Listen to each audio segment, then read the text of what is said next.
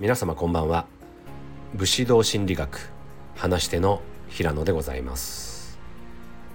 今日は謙虚さについてなんですが日本人にとって謙虚であることは一つの美徳と考えられています。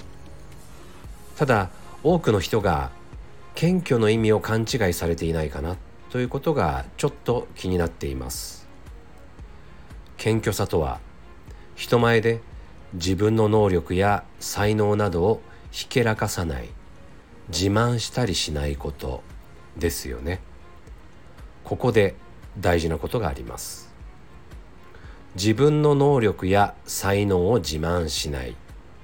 つまり能力や才能があるということが大前提です。つまり謙虚さには能力や才能を持っている自信という大前提があります。自信があってなおいやいや私なんてまだまだと言えるからこそ美徳なのであって全く自信のない人がいやいや私なんてと言ってしまったらそれはただの自虐です。心理学的に言いますとここに難しさがありまして私なんてまだまだと言葉に発してしまうと本当に自分にそう思い込ませてしまうという効果があったりします。謙虚さを大事にしすぎると本気で自信を失わせる可能性があるということです。ここで重要なのが謙虚さとはあくまでも人前で自慢しないこと。そう。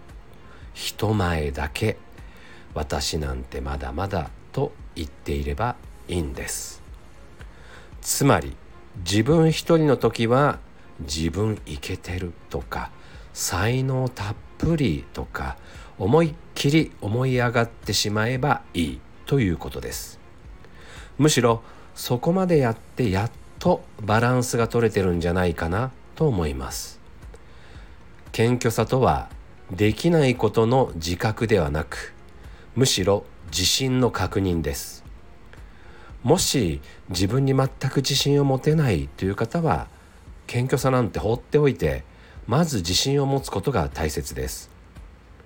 日本人って世界的に見ても自己肯定感が低いと言われています。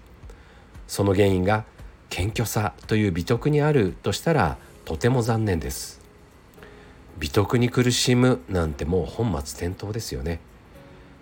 というわけで皆様人前では謙虚で一人の時は思い上がっていきましょう。それでは今日はここまでです。最後まで聞いていただきありがとうございます。